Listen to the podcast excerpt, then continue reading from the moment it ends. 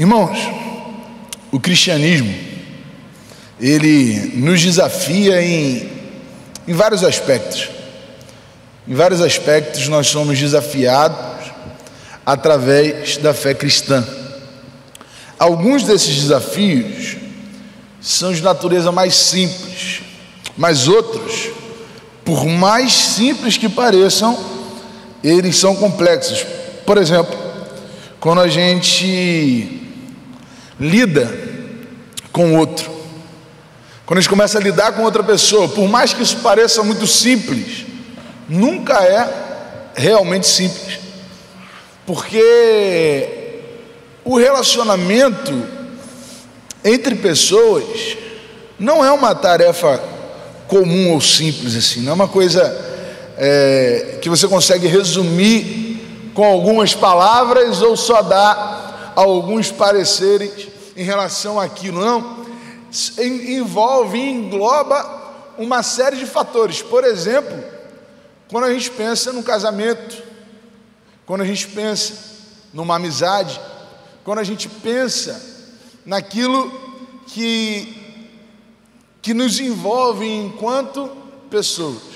Por isso, nessa manhã, eu gostaria de te contar duas verdades que talvez ainda não tenham te falado sobre viver em união. Quero te falar dois princípios, duas dicas sobre viver em união. E para isso eu quero que você abra a sua Bíblia no livro, na carta, na verdade, do apóstolo Paulo à igreja de Éfeso, no capítulo 4, verso 3, apenas o verso 3. São dois, duas dicas, duas verdades sobre unidade e que a gente negligencia.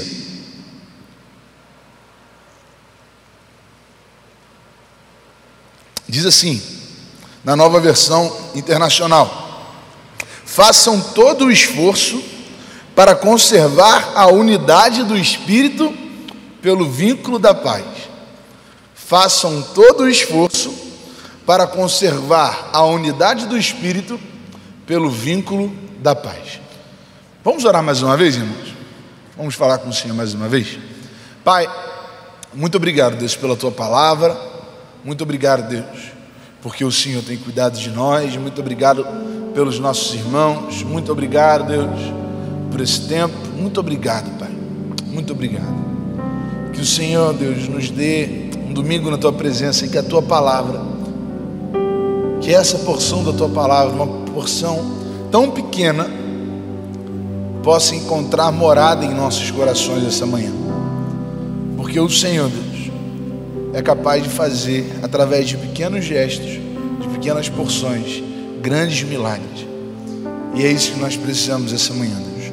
Ouvir a tua voz para nós é um grande milagre e nós dependemos disso. Em nome de Jesus. Amém. Façam todo o esforço para conservar a unidade do Espírito pelo vínculo da paz. Primeira coisa, irmão, quando a gente pensa sobre unidade, sobre união e o que esse texto está falando, ele nos mostra que viver em união é um mandamento. Unidade é um mandamento, não é uma sugestão. Viver em unidade é uma ordem, não uma opção do crente.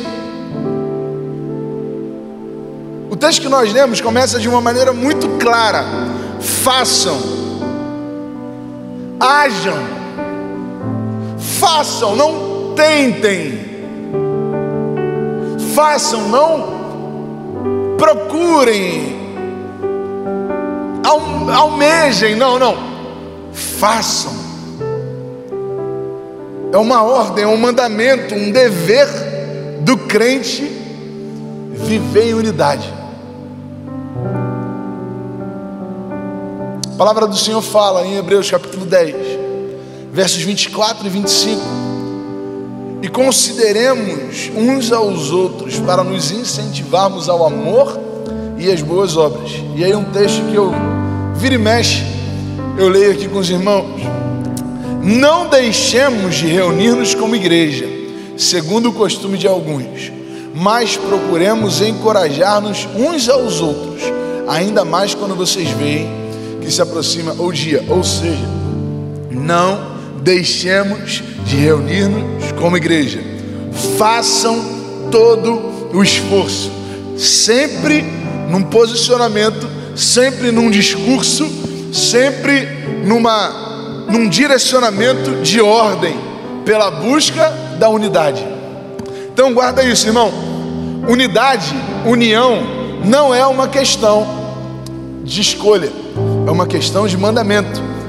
E nós tentamos negligenciar esse mandamento substituindo por outros mandamentos.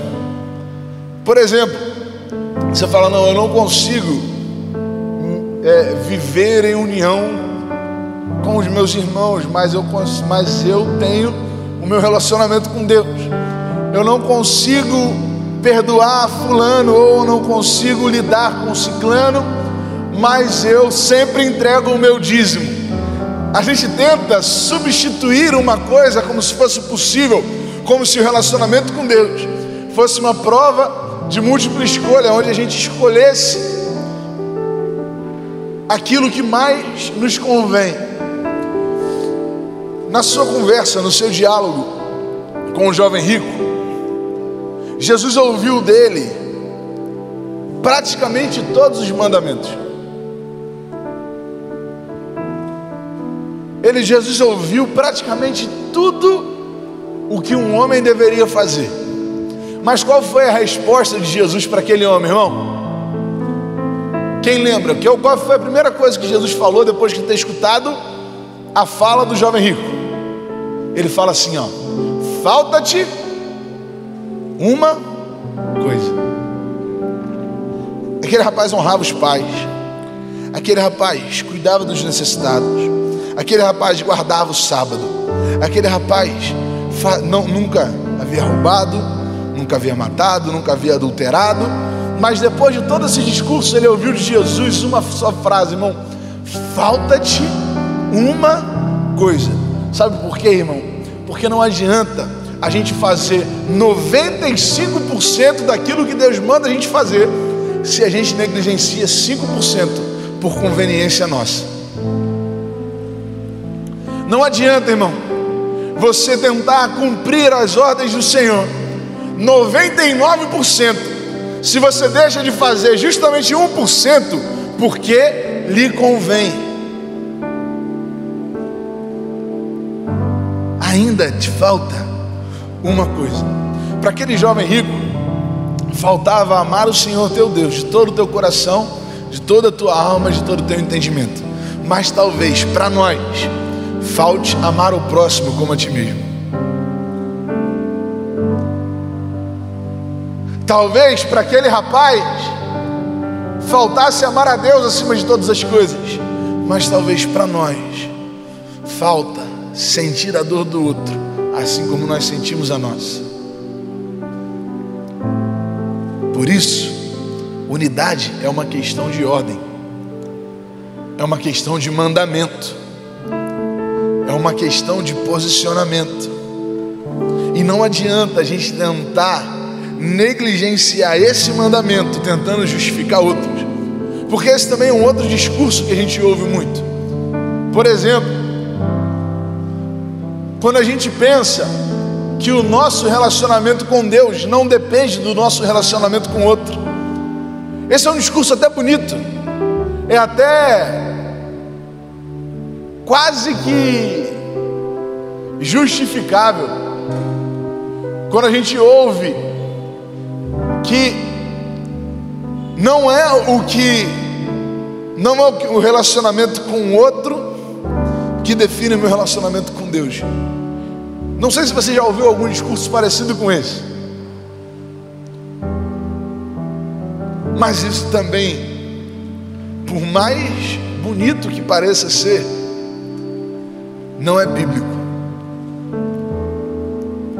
Por mais que a gente tente justificar a nossa falta de unidade com esse discurso de que o meu relacionamento com Deus não depende, por exemplo, de eu ir à igreja, O meu relacionamento com Deus não depende, por exemplo, de eu frequentar uma congregação.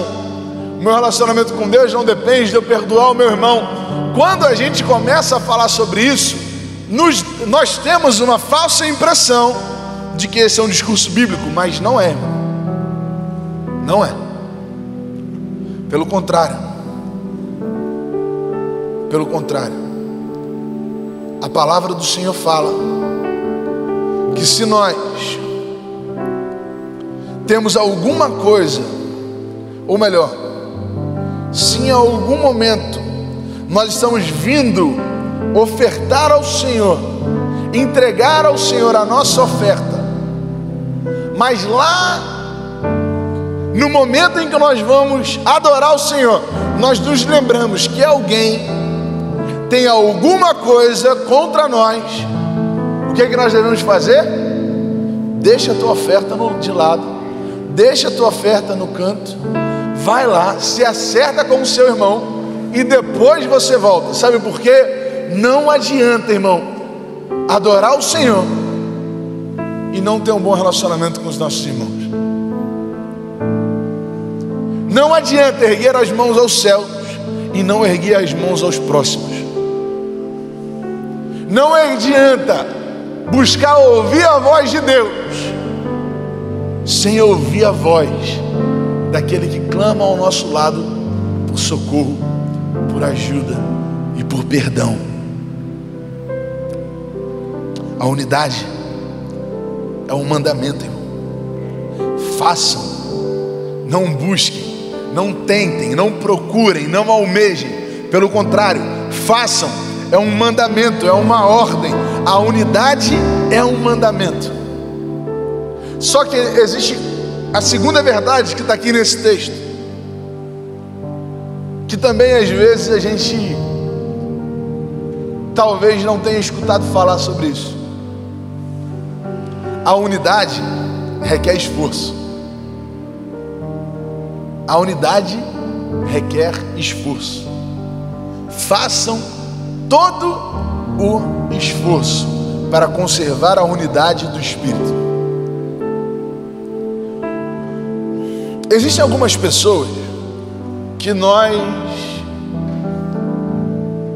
já nos, sentimos amigos ou próximos de uma maneira muito rápida. Já aconteceu isso com você? Você começar a conversar com alguém, você vê uma proximidade tão grande, e você se torna amigo daquela pessoa, amiga daquela pessoa, e parece que vocês já são amigos há tempos. É muito fácil conservar a unidade com alguém assim, é ou não é? É muito fácil conservar a unidade com quem torce para o mesmo time que eu, assiste os mesmos filmes que eu, assiste as mesmas séries, lê os mesmos livros, tem a mesma opinião política. Meu irmão, é muito fácil conservar a unidade com pessoas assim. Mas a unidade, em alguns momentos, ela requer de nós um esforço. Esforço para quê? Para ser um com aquele que tem opinião política diferente da minha, por exemplo.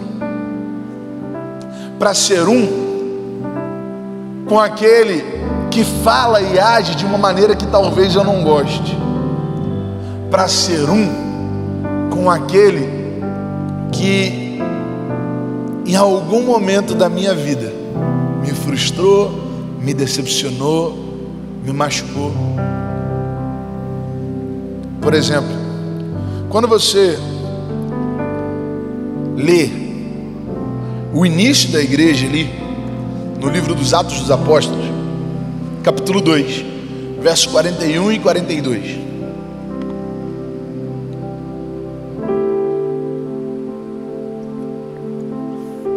Atos capítulo 2, versos 41 e 42, fala assim: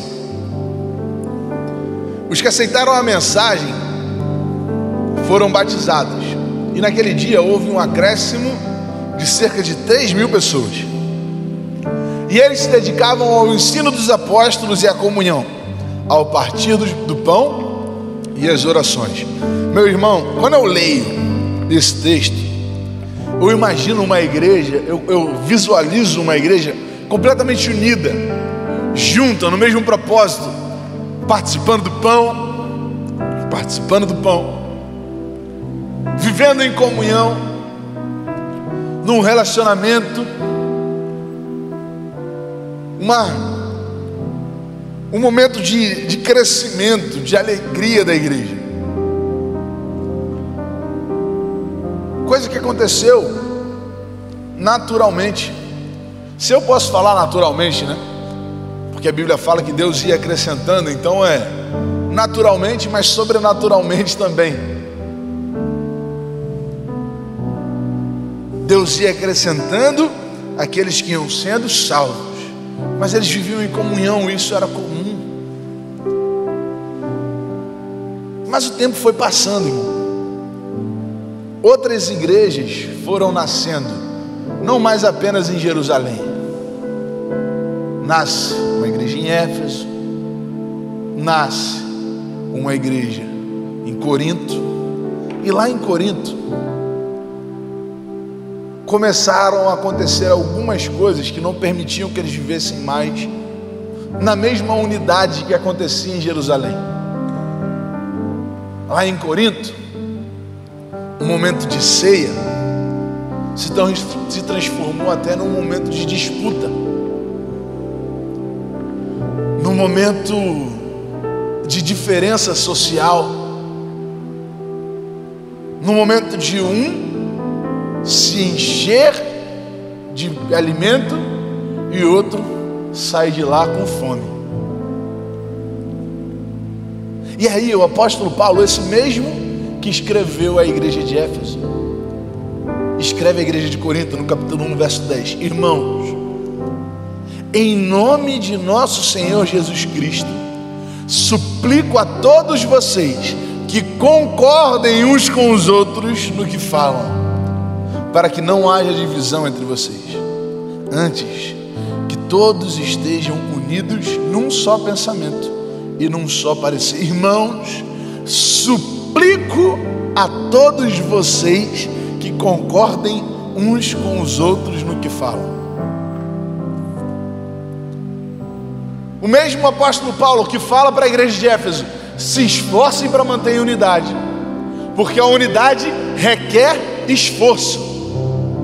É o apóstolo Paulo que fala para Corinto: irmãos, eu suplico, eu peço, eu estou pedindo para vocês Tentem concordar uns com os outros. Tentem viver em unidade uns com os outros. Vivam esse relacionamento de união. Esse é o momento, irmão. Porque a unidade requer esforço. Para a gente viver em unidade, a gente precisa se esforçar. Na maioria das vezes, a gente precisa se esforçar. A gente precisa abrir mão de alguma coisa que a gente gosta. A gente precisa ouvir alguma coisa que a gente não gosta.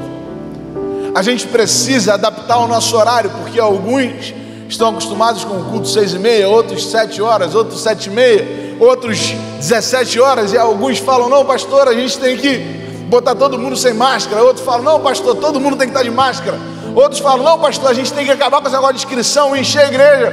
E outros falam, pastor, a gente não pode nem ter culto. Irmãos,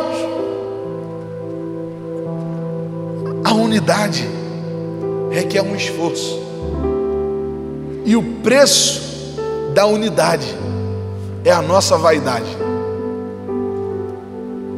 O preço da unidade é a nossa vaidade.